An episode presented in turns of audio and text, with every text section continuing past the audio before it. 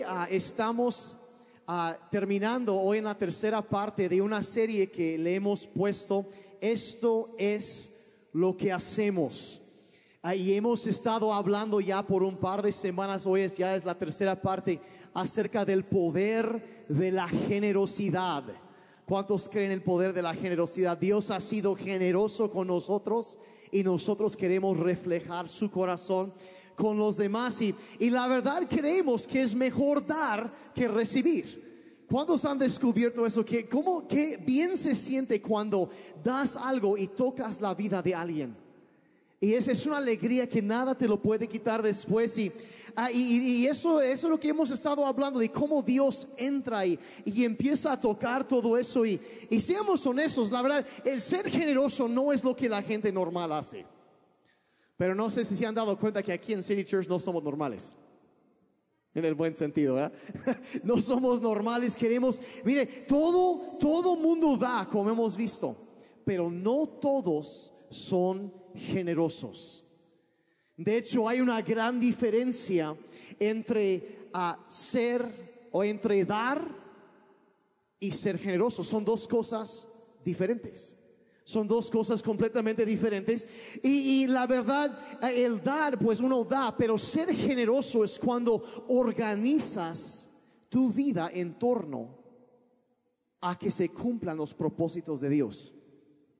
Cuando organizas y tu vida gira en torno a eso, entonces dar y ser generoso no son, no es lo mismo, son dos cosas diferentes. Se acordarán que hace 15 días empezamos a hablar de algo que se llama el ciclo de la escasez. Y miren, yo creo que como seguidores de Cristo Jesús, nosotros debemos vivir con una mentalidad y a un nivel diferente que lo que la mayoría de la gente vive. ¿Cuántos están de acuerdo con eso? Vivir en algo diferente. Y la mayoría de la gente, su forma de pensar es lo que se llama, es una mentalidad o el ciclo de escasez. Y vamos a la siguiente diapositiva, por favor. Eh, donde, donde básicamente Dios, todo lo que tenemos, Dios lo provee, pero la gente que vive con una mentalidad de escasez, consumen, empiezan a consumir lo que Dios les da, y consumen, y como consumen todo, bueno, entonces algo falta algo llega a faltar y luego como algo falta, empieza a entrar en su mentalidad, en su forma de pensar, el temor. Híjole, es que no va a alcanzar y no va a haber suficiente dinero para gasolina para el final del mes y no voy a alcanzar esto y, y empezamos a tener temor debido a lo que nos faltó, entonces cuando llega algo más, volvemos a consumir porque pensamos, si no lo gastas, lo vas a perder. Y es un ciclo constante que mantiene a las personas en escasez, en, eh, en, en, en, un estilo de vida que falta constantemente. Consumimos, algo falta porque consumimos, eso crea preocupación y temor, entonces consumimos más y nos mantenemos en el ciclo de la escasez. Pero ¿cuántos saben que no servimos a un Dios de escasez? Servimos al Dios de la abundancia, que ha prometido proveer, pero Él tiene una forma, un, sistema económico distinto a lo que esto es, que es lo que la mayoría de la gente vive. Y su forma de pensar es más, sin clavarme demasiado en esas cuestiones, pero la mayoría de los sistemas económicos en el mundo reflejan esta mentalidad.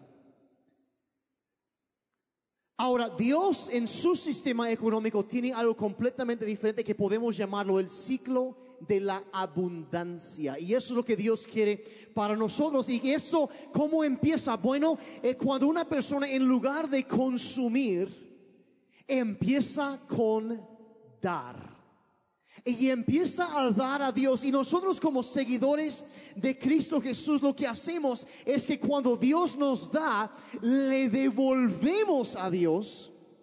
Empezamos con eso. Rompemos ese ciclo de, de consumidor y empezamos a pensar diferente y devolvemos a Dios a través de la iglesia el primer 10% de lo que Él nos ha dado. Y cuando hacemos esto, la Biblia dice que Dios abrirá las ventanas de los cielos y Él empieza a multiplicar lo que nosotros damos. Al final de la plática ahorita les voy a contar una historia de algo que sucedió esta semana. Se acordarán que el pastor Jeremy lanzó un reto el domingo pasado de unas personas que tomaron ese reto y sucedió un milagro esta semana. Pero eso lo voy a contar al final. Así que si se me olvida alguien me lanza un zapato o algo así para que no se me vaya a pasar contarles la historia. Pero damos y entonces Dios, como Jeremy decía la semana pasada, lo que Dios bendice, lo que se da. Entonces damos y Dios multiplica eso y cuando vemos la respuesta, entonces crece nuestra fe y como resultado de una fe más fuerte, queremos dar más. Y lo que sucede es que se rompe el ciclo de la escasez y entramos en un ciclo nuevo de provisión, de abundancia, donde Dios está cambiando nuestra situación actual. Está transformando y está proveyendo. Y, y la verdad donde nosotros respondemos, porque miren, Dios ha sido generoso con nosotros. ¿Se acordarán de un texto más o menos conocido, una palabra? Que dice que de tal manera amó Dios al mundo que dio a su Hijo. Lo dio como un sacrificio para pagar la deuda que tú y yo teníamos cuando no merecíamos y no merecemos. Él fue generoso con nosotros. Y por lo que Él ha hecho, esto es lo que nosotros hacemos. ¿Me están siguiendo?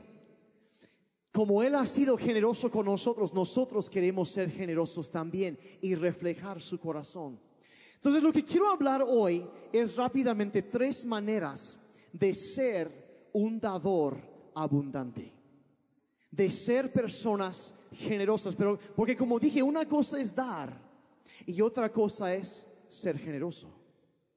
Y queremos ser dadores generosos, abundantes, que reflejan el corazón del Padre Celestial. Entonces vamos a ver muy rápidamente tres maneras en que nosotros podemos ser fieles en dar y ser generosos. ¿Están listos?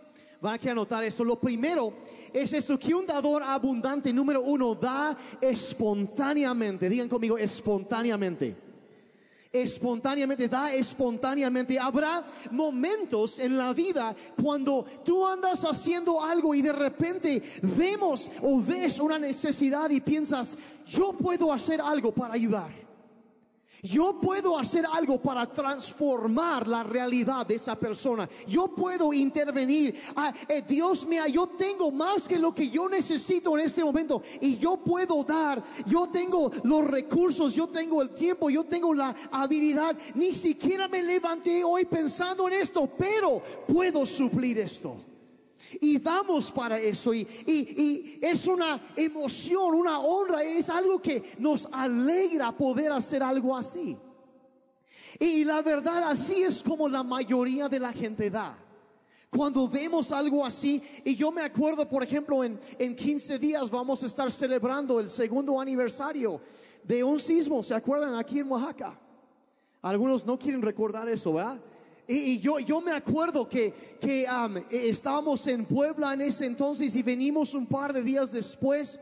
A eso fue, si no mal me acuerdo, un viernes en la madrugada, el domingo en la tarde llegamos acá y, y se me ocurrió hacer un Facebook Live de 5 o 8 minutos vamos a ir al istmo y si tú quieres mandar algo de comida o algo así, este, te esperamos en tal lugar, déjalo y el martes lo vamos a llevar en la mañana. 24 horas después teníamos casi 10 toneladas de comida. Que gente generosa dio espontáneamente. Hubo quienes no, cuando vieron eso hasta en otros países y, y vieron y dije, Daniel, no podemos estar, pero vamos a mandar dinero. Fui a Sams y les vacié su reserva de frijoles. Literal, compré todas las tarimas de frijol que había, hasta el último bulto, hasta los bultos dañados. Y los subimos a camiones y nos fuimos a repartir. damos, damos espontáneamente. Y la gente fue generosa y, y dieron. Y de hecho fue esa ocasión donde vimos la gracia y el favor de Dios sobre Oaxaca para nuestras vidas. Y por eso regresamos. Por eso City Church nació de un acto de generosidad que vimos de parte de los, de los oaxaqueños. y en muchos lugares. Porque la verdad, y si puedo displayar, no hay gente más noble que la gente de Oaxaca. La verdad, no hay. Dense un aplauso ustedes, la verdad lo merecen. Algunos como que, ay no. Tan, tan, tan pensando en, en, ciertas, ¿saben que Miren, la enorme mayoría es gente lindísima. Y no quisiéramos estar en ningún otro lugar. Gente hermosa por dentro y por fuera. Así es Oaxaca. Gente lindísima. Dar es dar, dar espontáneamente cuando, eh, cuando hay un huracán, algo así, y nos movemos. Eso es dar cuando vemos la necesidad. La Biblia tiene varias historias de eso y, por ejemplo, que Jesús contó la historia, quizás se acuerdan de un hombre que le llamaron el buen samaritano. ¿Se acuerdan de eso? Y este hombre, ah, resulta que había un hombre judío que un día estaba viajando y, que lo asaltan en la carretera. Lo dejaron, lo despojaron de todo, lo dejaron golpeado, ensangrentado ahí, tirado en la zanja la orilla de la carretera y pasaron varias personas religiosas y uy, fuchi, lo dejaron ahí. Pero llegó un hombre samaritano que era de una religión y una raza diferente que los judíos, que, que no se llevaban con los judíos. Pero este hombre agarró al, judío que había sido herido y, vendó sus heridas y, le puso un cuento y lo llevó a un, hostal donde pudiera recuperarse. Y, y Jesús ah, termina la historia, Lucas 10:35, diciendo, al día siguiente le dio dos monedas de plata al dueño del alojamiento y le dijo, cuídeme a este hombre. Y lo que gaste usted de más, se lo pagaré cuando vuelva.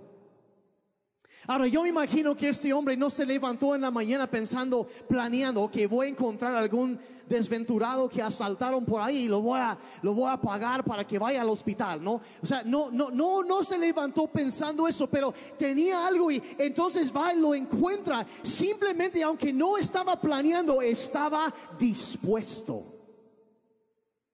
Vio una necesidad y la suplió. Ahora, yo como pastor, como, como, como su pastor, quiero animarles como seguidores de Cristo Jesús. Seamos como ese hombre. Cuando vean una necesidad, extiéndanse para cambiar la situación de alguien.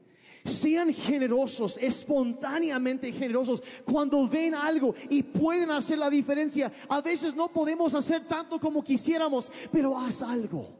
Toca la vida de alguien que, que se, encuentre en el amor de Dios a través de nosotros. Den espontáneamente.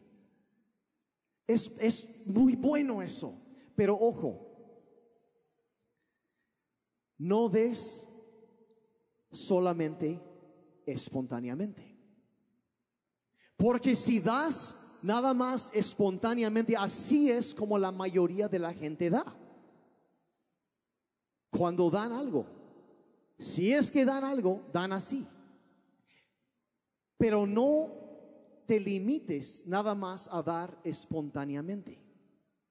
Así empiezan, así hacen muchos, pero la verdad no te detengas con solo eso hay otro nivel todavía que primero das espontáneamente, pero número dos, un dador abundante es una persona que da estratégicamente también. No solo espontáneamente, sino estratégicamente.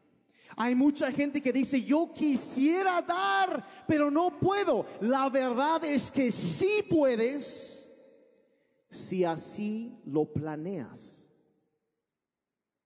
si así lo planeas. Y ser estratégico y si es una parte de tu corazón y tú como seguidor de Cristo quieres ser una persona generosa, tienes que planear, tienes que organizar tu vida en torno a esto. De dar, de planear dar. Y como seguidores de Cristo Jesús, nosotros, ¿qué hacemos? Damos el 10% el primer 10% de lo que Dios provee en nuestras vidas, lo damos a Dios a través de la iglesia. Y así, en un acto de adoración, con oración y con amor a Dios, traemos una ofrenda y le damos nuestro diezmo. Y eso requiere de planeación. Requiere de, de, estructurar, requiere de hacer cambios a veces en nuestra vida. Y híjole, es que me voy a quedar sin eso, sin aquello, pero en un acto de amor, de obediencia, de, de, de, de poner a Dios en primer lugar, le honramos así con nuestros diezmos. Damos primero a Dios, no al último, sino primero. Porque ponemos a Dios en primer lugar.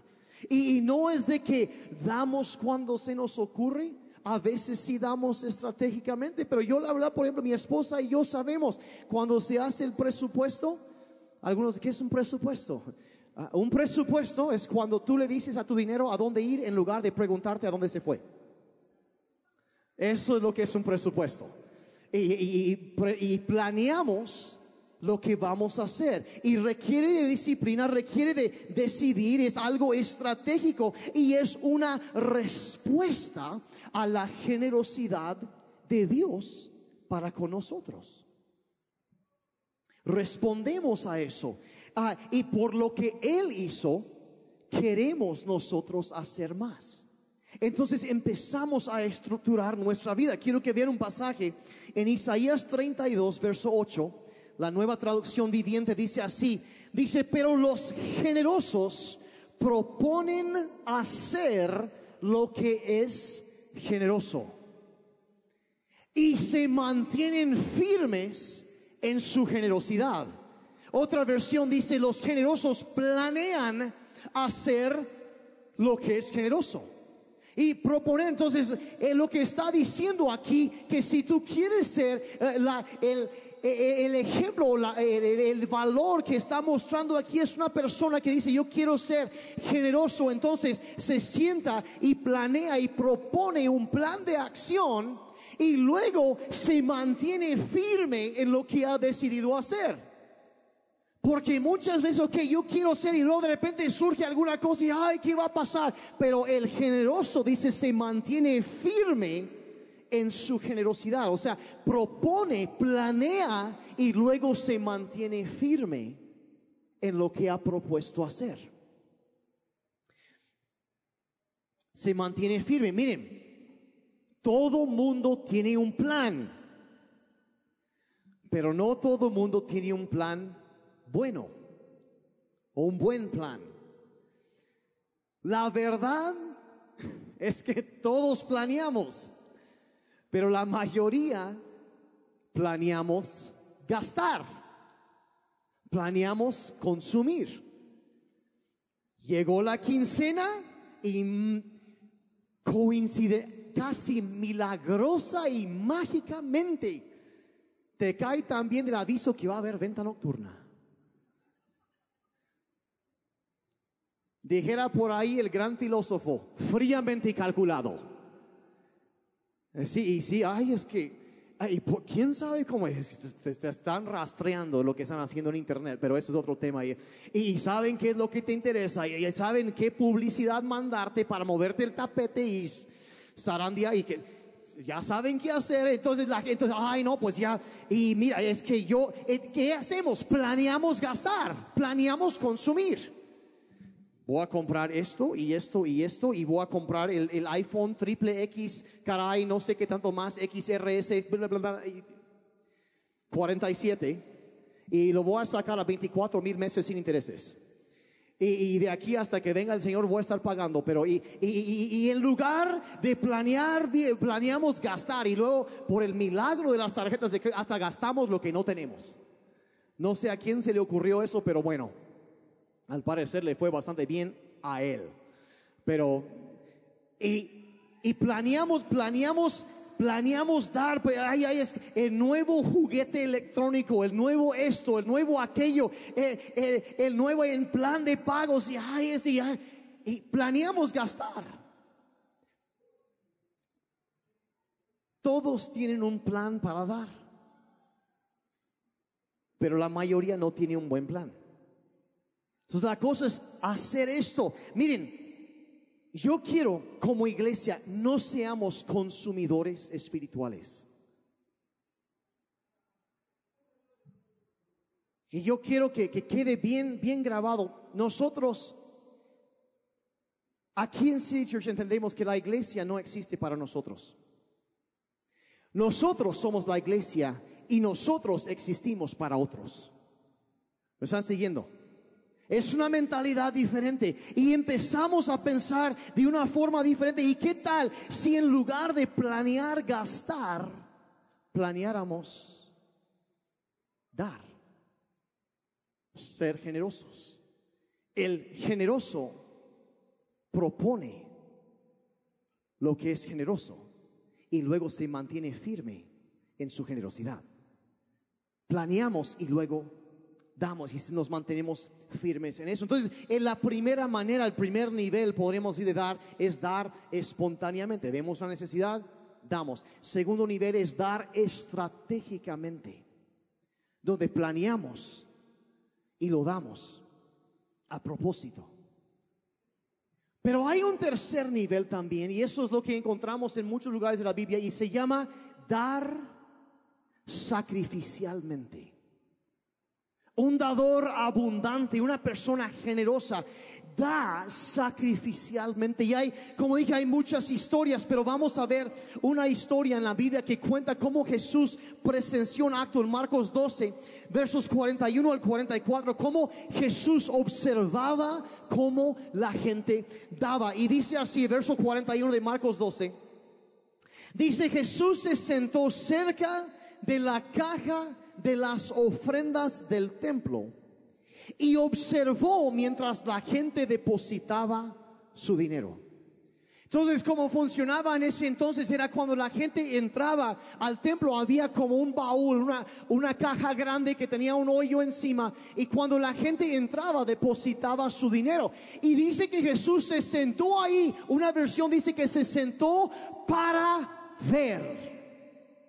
O sea, él se sentó ahí pensando, voy a observar. Él estaba observando y, y, viendo lo que estaba pasando. ¿Por qué? Porque lo que hace una persona ahí revela lo que trae en su corazón. Y por eso Jesús estaba observando.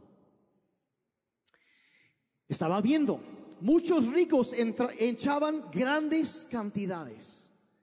Entonces puedes imaginar una persona rica que viene entrando y deposita una ofrenda grande y verso 42, entonces llegó una viuda pobre y echó dos monedas pequeñas. Y literalmente las monedas que Jesús menciona aquí es, es, ah, y vieron que el samaritano dejó monedas de plata. Pero dice que esta mujer dejó monedas de cobre, dos centavos. Eh, las monedas más chiquitas que había, esos a lo mejor sería eh, la comparación hoy en día las de a 10 centavos, ni las de 50, sino esas de 10 que se pierden en el bolsillo. Eso sí, eh, o sea, y nada más traía dos. Y echó esas dos moneditas.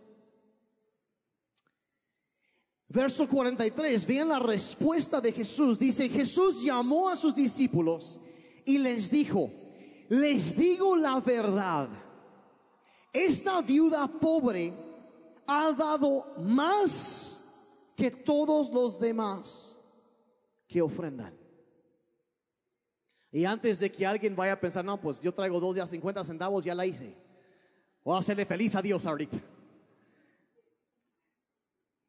Lo que Jesús aquí está hablando no es la cantidad en sí, sino la cantidad relativa a las posibilidades del dador. Vean lo que dice en el verso 44. O sea que dio más que todos los demás.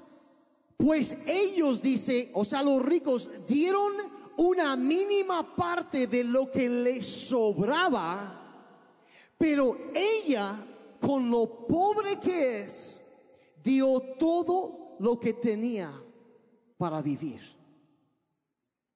Una cosa es dar espontáneamente. Otra cosa es empezar a estructurar tu vida, alrededor de este concepto de la generosidad y empezar a vivir para dar, a empezar a ser la persona que da de una forma estratégica para que la obra de Dios y los propósitos de Dios sigan adelante. Pero otro nivel por completo es esta mujer que tomó lo que ella tenía para comer, para vivir y eso en un acto de fe lo dio para Dios es dar sacrificialmente. Y miren, de esa historia hay dos, dos enormes verdades que, que resaltan. El primero que a mí me impacta es esto, que Jesús estaba observando. Él estaba observando. Estaba viendo. Y tiene eso, eh, sí, dígame si eso no tiene implicaciones. Él está viendo. Estaba viendo. Y la segunda verdad, y esto aquí es lo que a mí como que me, ah, eh, se me hace raro, es que Jesús no la detuvo. ¿Se dan cuenta? Oh, la verdad, yo siento que si yo hubiera sido el sacerdote en turno en ese momento, el pastor a cargo ahí en ese momento, yo, oiga, eh, señora, mire, no se preocupe. Otros ya vieron y pudimos arreglar el piso del lobby. No, no, no, no se preocupe. Pero Jesús no hizo eso. No la detuvo. No le, no le quitó, no le robó. Mira, es que es lo que necesitas para comer. No, no le robó la bendición de dar sacrificialmente. Porque ella estaba tomando un paso en fe. Es más, él estaba celebrando lo que ella hizo. No hubo celebración en, en él porque lo, por lo el sobrante que los demás echaron, sino cuando e, eso fue algo que movió el corazón de Cristo, porque él estaba observando. Y hay tantas historias que se podría contar. Yo, en esos días, yo pensando en eso, acordando de tantas cosas, yo me acuerdo, yo, eh, para los que, bueno, los que no sabían, yo, yo, yo soy hijo de misioneros. Yo crecí, ah, nací en Estados Unidos, pero cuando yo tenía cuatro años de edad, mis papás se vinieron a México. Y, y vivimos en el norte de México, en lo que es Sonora y Sinaloa, eh, por hasta que yo tenía, hasta me gradué de la prepa.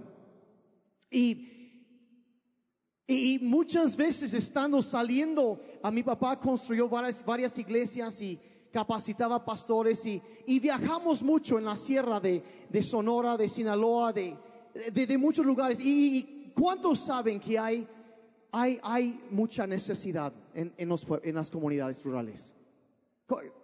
¿Cuántos lo, lo han visto?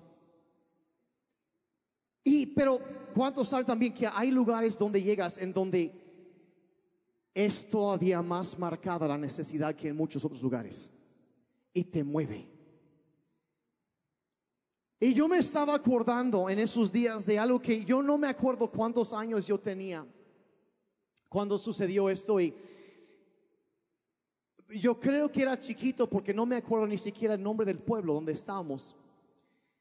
Porque como niño pues no te fijas mucho en eso, ¿no? Pero pero me acuerdo que mi papá había compartido y después de que compartimos ahí, nos, nos llevaron a, cenar.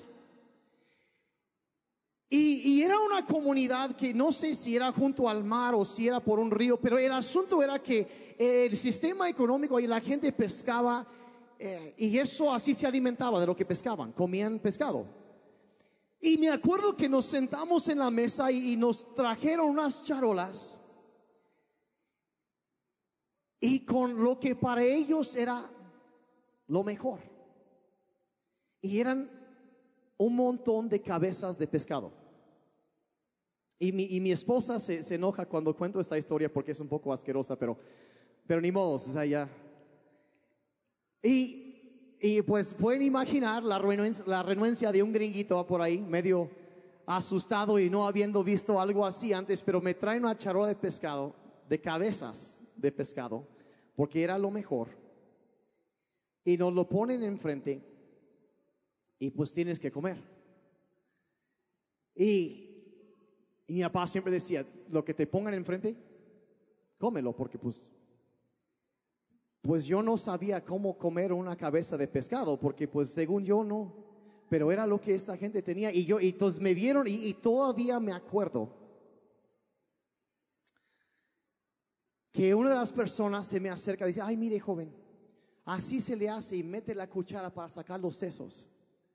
Y luego me dice, y los ojos los exprima para que salga el juguito. Y yo la verdad, o sea, de alguna manera como que quieres decir, ay, gracias, pero estoy ayunando. Te pasas de santito, ¿no? Pero esa gente esa noche no comieron porque nos dieron a nosotros.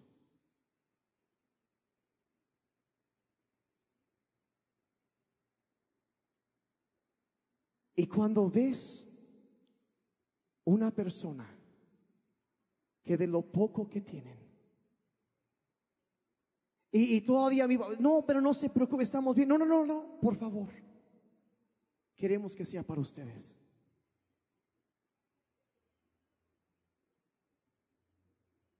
Jesús está observando.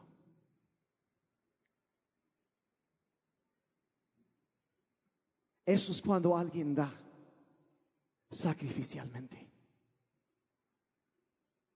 Cuando da hasta lo que ya no tiene, o sea, todo lo que tiene para bendecir a alguien más.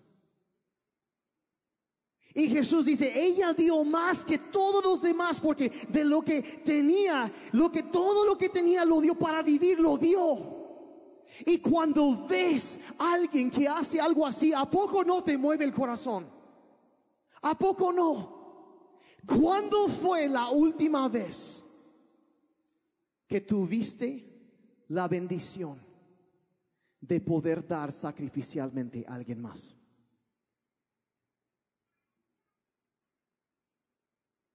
Esa alegría de saber que yo di todo. Pude dar algo. ¿Cuándo fue la última vez que experimentaste que algo que, que de un lado dolió, pero del otro lado, qué alegría? Algo que provoca una sonrisa en el cielo, donde dejaste algo para hacer bendición enorme para alguien más.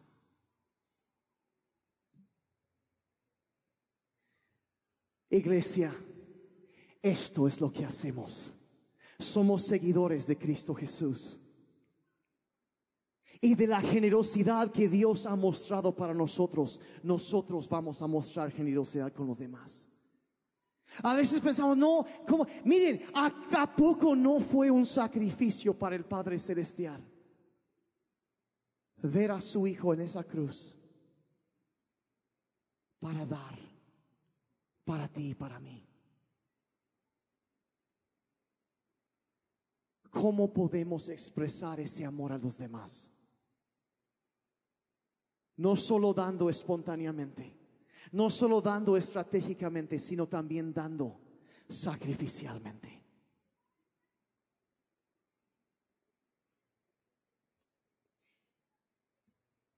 También serios. Están pensando, lo único que ven es la cuchara con los sesos. De... Y sí lo comimos. No creo que he vuelto a comer lo mismo desde entonces. Y no pienso hacerlo, probablemente a menos que alguien me lo sirva. Entonces ya.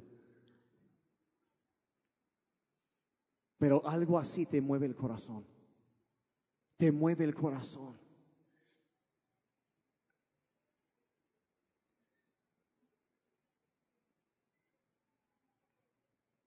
Eso es lo que hacemos.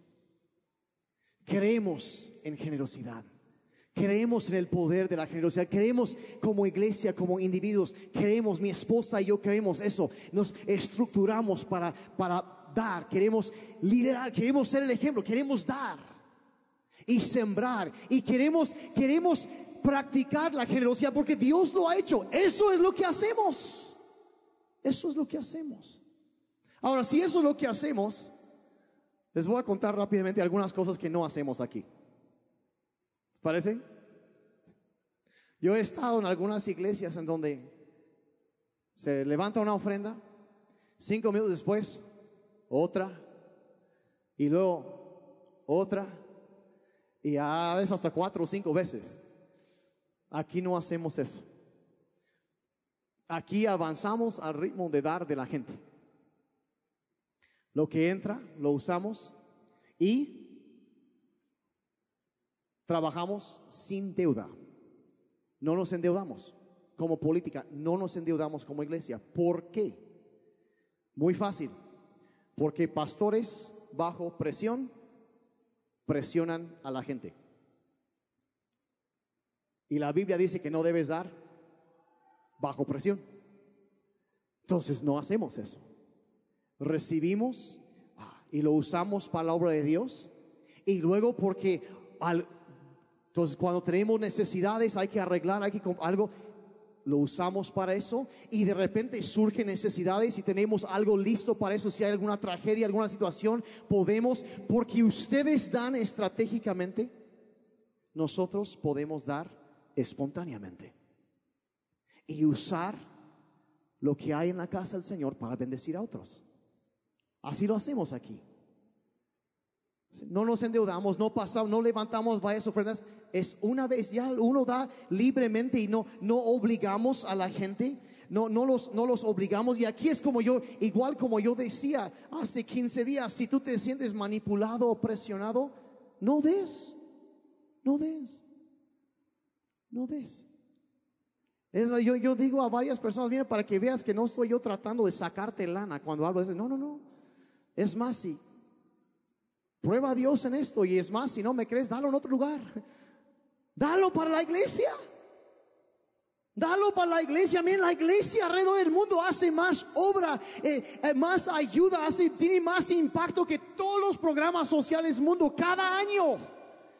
La iglesia de Cristo es, es la fuerza que ha tocado más vidas en la historia de la humanidad. No, no tienen idea de la cantidad de organizaciones que nacieron siendo organizaciones cristianas para ayudar a la gente. No es casualidad que la Cruz Roja tenga una cruz en su nombre. Empezó por una enfermera cristiana. Alcohólicos Anónimos, dos hombres cristianos. Necesitamos ayudar y así empezó. No lo usan para meter, y, son cosas que nacieron y la verdad las historias, no sabía, no sé si ustedes sabían, pero la iglesia cristiana inventó lo que es el, el orfanatorio. ¿Sabían eso? Desde los días de Roma había machismo y discriminaban en contra de las mujeres y las de, cuando nacía una niña la dejaban en la calle fuera de la casa para que muriera. Entonces los cristianos iban, recogían a las bebés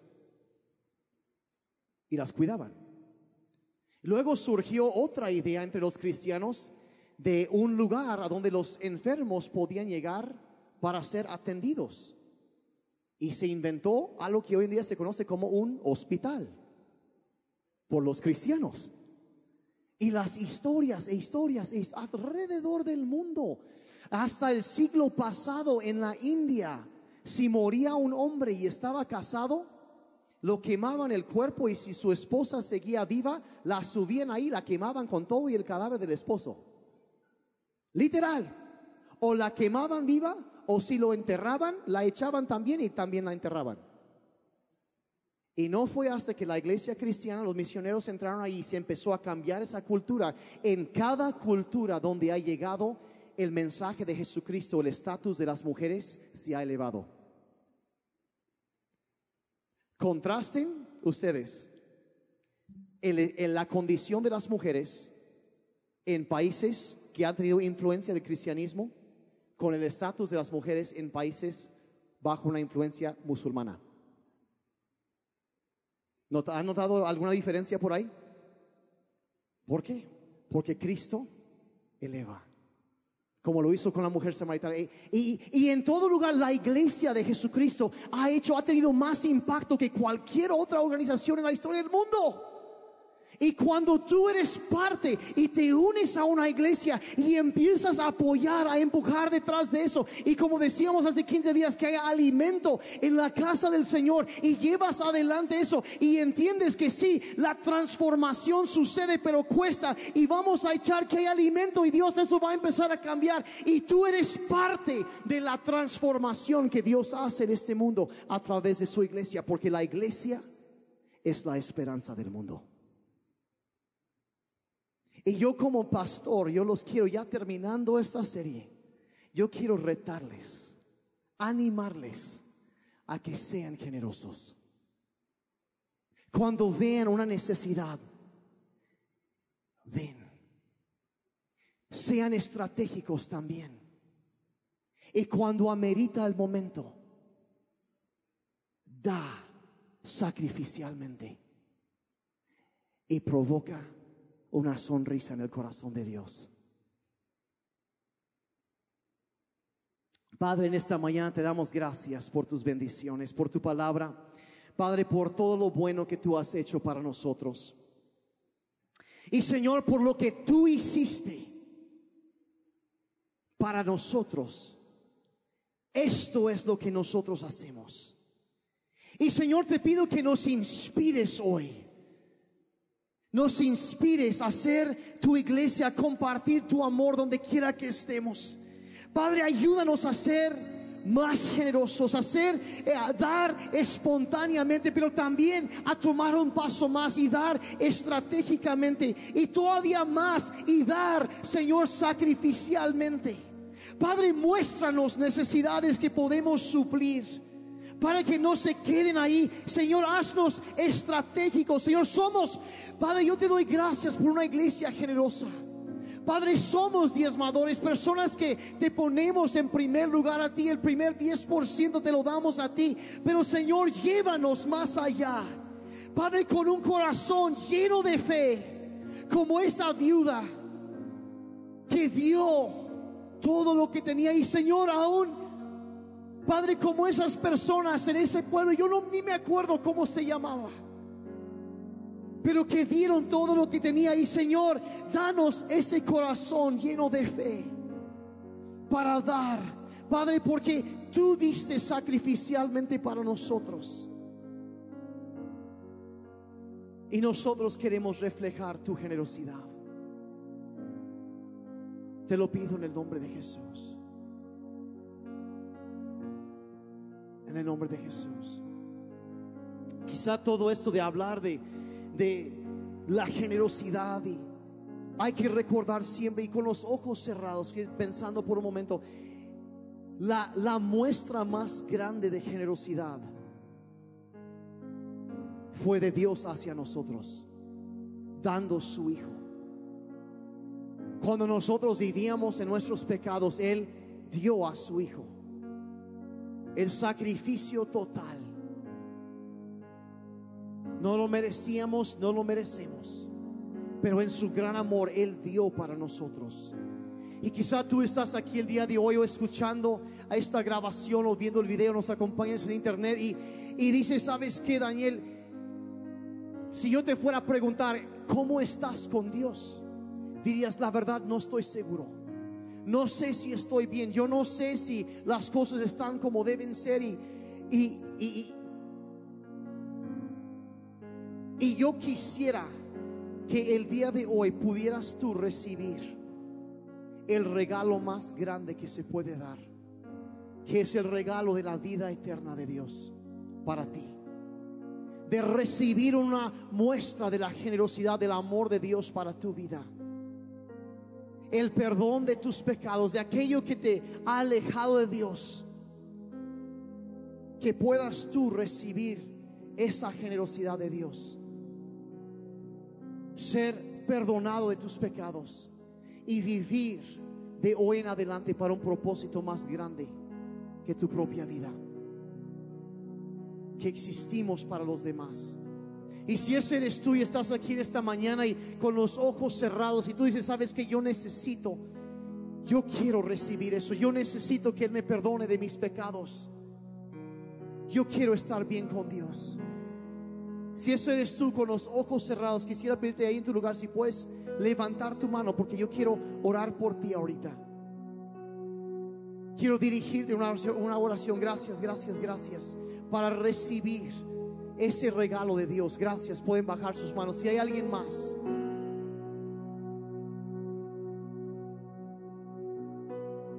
Yo quiero orar por ti. Si es el caso, tú quieres, yo, yo quiero dirigirte en esta oración. Dile ahí en voz alta. Y todavía me falta ahorita un momento más. Voy a contarles una historia, pero quiero dirigirte en esta oración. Dile, Padre Celestial, toma mi vida. Soy un pecador y necesito un Salvador. Jesús, sálvame. Creo que tú eres suficiente. Moriste por mí para que yo pudiera vivir para ti. Perdóname todos mis pecados y lléname con tu espíritu. Mi vida te pertenece. Gracias por vida nueva. Puedes tener la mía. En el nombre de Jesús. Todos dijeron amén. Amén. Y amén. Un aplauso a Dios por vida nueva. Y, y vamos a terminar ahorita. Vamos a darles la oportunidad de, de dar abundantemente, sembrar para Dios. Pero antes de eso quiero contarles algo que sucedió esta semana. ¿Se acordarán el domingo pasado que el pastor Jeremy lanzó un reto? Algunos se acuerdan de qué era. Y dice, si tú venías pensando, dice, y los retó a dar 20 pesos más. Y muchos aceptaron ese reto. Y de las historias que han surgido, el día de ayer nos enteramos de uno de una persona, una familia aquí en la congregación que son voluntarios, servidores aquí en la iglesia, que hace desde hace varios meses el marido, el esposo está buscando trabajo y han pasado por un tiempo muy, muy difícil como familia económicamente. Ellos aceptaron el reto el domingo pasado. De lo que tenían, pusieron esos 20 pesos creyendo en Dios. Eso fue el domingo. El lunes fue a tramitar a checar lo de una beca para su hija en la escuela. Y sin aviso previo, aumentaron su beca de su hija.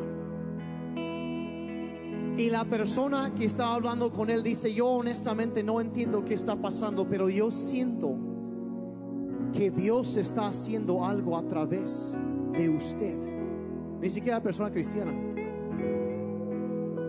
Y terminó ofreciéndole trabajo ahí mismo. El día después de tomar el reto, de tomar un paso en fe, de poner a Dios en primer lugar y así, el día siguiente. Y eso solo es una historia. Y vamos a terminar ahorita recibiendo los diezmos y ofrendas. Si tú vienes preparado para eso, quieres dar, necesitas un sobre, puedes levantar tu mano y los anfitriones te, te lo harán llegar. Y en unos momentos más vamos a pasar los contenedores para recibir eso. Y de nuevo, como dije, aquí no obligamos a la gente. Esa familia, ellos autorizaron que yo dijera eso.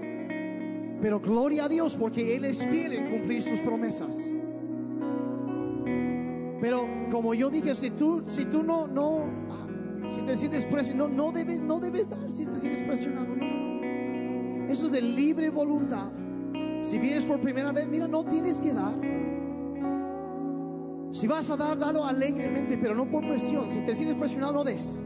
Pero si quieres honrar ponerlo en primer lugar y empezar a vivir el ciclo de abundancia, es tu oportunidad para romper eso. Si has decidido esto, entonces toma lo que vas a dar en tu mano. Y Padre, en esta, en esta tarde ya, Señor, te damos gracias por tus grandes y buenas promesas. Y Padre, yo te doy gracias por cada persona que da espontáneamente. Padre, bendícelos. Padre, para aquellos que, que dan estratégicamente, que planean y luego se mantienen firmes en su generosidad y empiezan a no solo dar, sino a ser generosos y, y, y estructurar su vida en torno a llevar adelante tu obra, Señor. Padre, bendícelos. Tú has prometido abrir las ventanas de los cielos sobre ellos y derramar bendición hasta que sobreabunden sus vidas. Y Señor, para aquellos que quizá en esta mañana como esa viuda, que están dando sacrificialmente como esta familia lo hizo, Señor. Y Señor, eso mueve tu corazón. Y respondiste, y Padre, en este día te pido, recibe este acto de adoración. Padre, que es sembrar para ti. Y Padre, sobre cada persona que hace eso, Padre, yo declaro en el nombre de Jesús que la escasez se rompe en su vida, que se desata un ciclo de abundancia, de provisión sobre ellos, Señor. Señor, que puedan marcar y ver el antes y el después. El día que tomaron ese paso y desataron la bendición del cielo sobre sus vidas. Señor, recibe en este día este acto de adoración que es dar para ti, Señor. Honrarte a ti y ponerte a ti en primer lugar. En el nombre de Jesús. Y el pueblo de Dios dijo amén. Amén.